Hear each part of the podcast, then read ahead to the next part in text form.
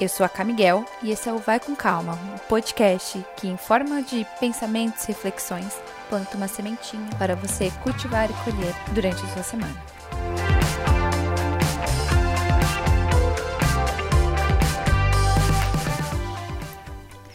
Olá, gente, tudo bem? Não vou falar bom dia, boa tarde nem boa noite, porque eu não sei que horas que vocês estão ouvindo, se estão ouvindo agora de manhã, quando eu tô lançando. Mas oi, não sei se ainda tem tempo também, mas feliz ano novo. É a primeira vez que a gente se fala, né? Vocês me ouvem esse ano. A gente tá de volta a partir de hoje, 1 de fevereiro. Eu estipulei que janeiro era o meu mês carnaval, entre aspas, já que esse ano não tem carnaval. Então, meu ano tá começando agora. então, oi, eu tava morrendo de saudade e tô aqui de volta para trazer para vocês é, o que a gente já faz sempre, né? Reflexões e mensagens que podem plantar uma sementinha para a gente refletir, para a gente questionar algumas coisas e concordar ou não, dependendo das nossas realidades, o que é mais do que normal e esperado e ótimo para a gente, né?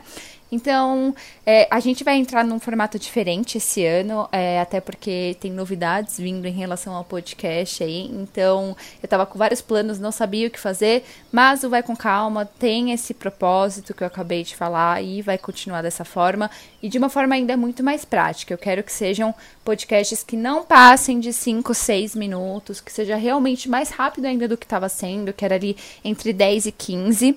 E justamente para ser uma coisa rápida de ouvir, rápida de vocês pegarem a mensagem, é, e que eu não me enrole muito, né? E que seja uma mensagem assim prática, como se fosse um áudio longo daquela amiga que adora mandar um áudio longo pra gente começar a semana, tá bom? Então a gente vai seguir esse formato agora e eu espero que vocês gostem, continuem me mandando feedback do que, que vocês acham do que vocês acharem tanto desse episódio quanto de todos os outros, do formato e tudo mais.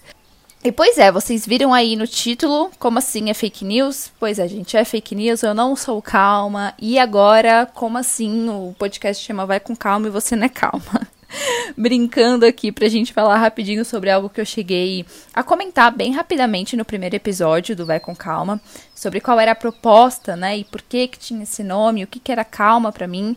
E essa é uma pergunta que eu recebo sempre. Você é calma? Como eu faço para ser calma? Eu não sou calma. É, e eu queria vir aqui para começar esse ano falando que euzinha não sou calma. Não sou naturalmente calma. Eu sou bem o contrário disso por conta de criação, principalmente isso, né? Mas, mas gente, assim, real, tem como alguém ser calmo mesmo nesse mundo que a gente vive, sabe? não só pela pandemia, mas todas as notícias, a circulação exacerbada de notícias ruins, sabe? Sempre mais em evidência, aquelas a velocidade que as coisas acontecem nessa era, não só de internet, mas das redes sociais, assim, tomando conta de tudo, de informação e desinformação demais, de polarização de opiniões, sabe? Então, acho que é mais do que natural a gente não ser calma, né? Não estar calma. Só, para mim, eu falo até para as minhas amigas, só a Flávia Kalina é calma, gente, amo ela. No mais, tá mais do que normal não ser calma e admitir isso, e mais que isso, sentir isso quando precisa sentir. Sério, a gente acha que ser calmo é ser calmo e pronto, quem é calmo é calmo e, e acabou, e quem não é calmo não é calmo e nunca vai ser calmo. E eu vejo de uma forma muito diferente isso, tá? As questões que a gente levanta parecem ser sempre 8 ou 80, principalmente na internet, né? Que cada pessoa escolhe um nicho e alguns assuntos ficam mais em evidência, né? Ou você é zen, ou você é totalmente ao contrário, você é descaralhada das ideias. Existe meio termo e não é um equilíbrio difícil, sabe? Que precisa de técnicas, é natural da vida, pelo menos era, né? Sentimentos é, é sobre momentos. Tem momento que não ter calma e tá tudo bem. E tem momentos que a gente não ser calma, a gente precisa reconhecer nossos exageros, é, ser nenhum ou nem outro, sabe? E tem momentos que a gente acalma. É sobre os momentos que a gente vive. E a gente precisa sentir tudo, né? A gente precisa se permitir sentir todos os sentimentos, porque a gente na vida precisa ser feliz, mas para ser feliz, e isso é uma coisa que eu vou pegar um episódio só para falar disso, porque é até o que tá muito no filme Divertidamente da Disney, que é o meu filme predileto da vida ali da Disney. A gente precisa da tristeza.